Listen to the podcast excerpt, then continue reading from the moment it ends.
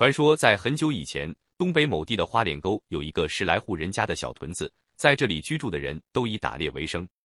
他们每次打猎回来，都把采到的山货和打到的猎物交给屯子里一位德高望重的老部落长，由他再把这些东西平均的分配给大家。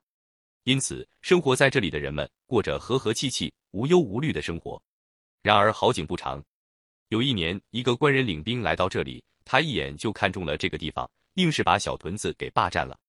从此，屯里的人都被迫为官人干活。人们原本平静安详的日子，开始一天比一天困难。而那个官人却越来越富了，又买地又建房，整日花天酒地，挥金如土。一天，屯子中有兄弟俩被逼无奈上山去给官人打猎。到太阳快下山时，兄弟俩打完猎往回走，坐在一棵大树下，掏出干粮刚要吃，忽然发现林子里趔趔趄趄的走来了一位白胡子老人。老人背上背着一个画皮篓，衣衫破旧，捉襟见肘，冻得浑身发抖，走到兄弟俩跟前就倒下了。好心的兄弟俩赶忙走上前去，边喊边给老人揉心口。过了一会儿，老人苏醒过来，吃力的睁开眼睛说：“好心的孩子，我已经三天三夜都没有吃东西了。”你们把我救过来，可是我没有东西吃，我还是会被冻死、饿死的呀！兄弟俩二话没说，脱下身上的衣服就给老人披上，接着又把自己的干粮送到老人的手上。老人饿极了，也不客气，几口就把干粮吃下去了。第二天，兄弟俩上山打猎时，又碰上了那位老人。老人见到他们说：“孩子，你们救人救到底，行行好，再给我一口吃的吧。”兄弟俩非常同情他，便又把干粮拿给老人。老爷爷，你从哪里来？到这里做什么呀？兄弟俩问。老人说：“我从很远的地方来，是来这里找儿子的。”说着，老人三口两口就把干粮吃完了。于是又盯着兄弟俩肩上的袍子和野鸡说：“孩子，我的饭量大，你们再给我点狍子肉吃吧。”兄弟俩一听，有些为难，心想这些猎物是给官人老爷打的，交不上猎物是要挨鞭子的。但他们一见老人那饥饿难忍的样子，顿时横下心，把猎物分给了老人一半。结果兄弟俩回去，果然挨了狠心的官人一顿鞭子。就这样，他们每天都遇到老人，每天都把干粮分给他吃。到了第九天，老人解下背上的画皮篓，说：“好心的孩子，我该走了，没有什么可以报答你们的，把这个小篓留给你们，以后或许会有点用处。”说完，老人就不见了。兄弟俩从山上回到家里，由于连日来把自己的口粮分给老人，所以一直没有吃饱饭，饿得肚子咕咕直叫。但掀开米柜一看，连一粒米也没有，兄弟俩只好饿着肚子睡觉了。第二天早上，他们还没有起来，就闻到一股香喷喷的饭味。起来一掀锅，哇，锅里热气腾腾，又是饭又是糕，兄弟俩高兴极了，美美的吃了一顿。从那以后，他们家的锅里天天有饭有糕，可就是不知道是从哪里来的。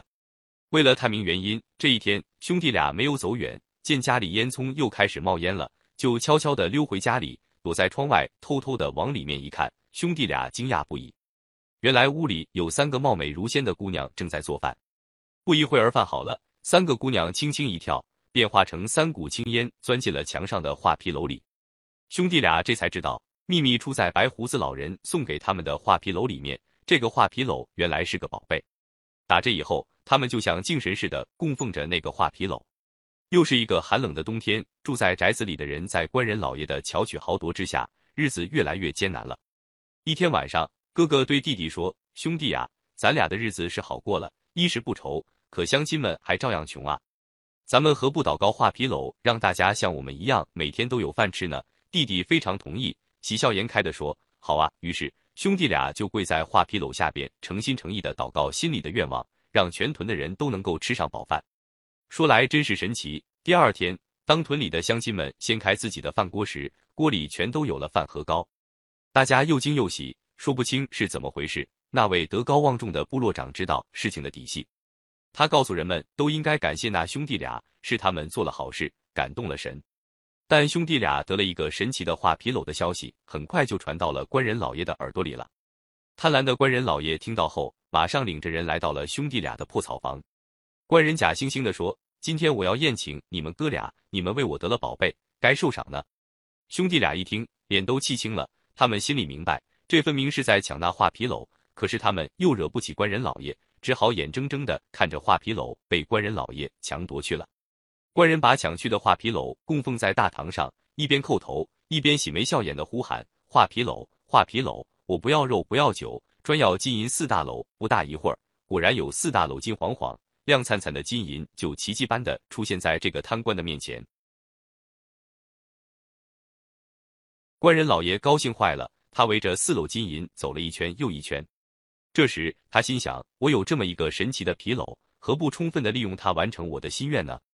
于是，他又生出了一个邪念，嘴里高声唱道：“画皮篓，画皮篓，三个美女归我有，荣华富贵过长久。”他的话音刚落，突然从画皮篓里窜出三条红色的火蛇，冲着官人的脑袋扑了过去。转眼，大火把半边天都烧红了。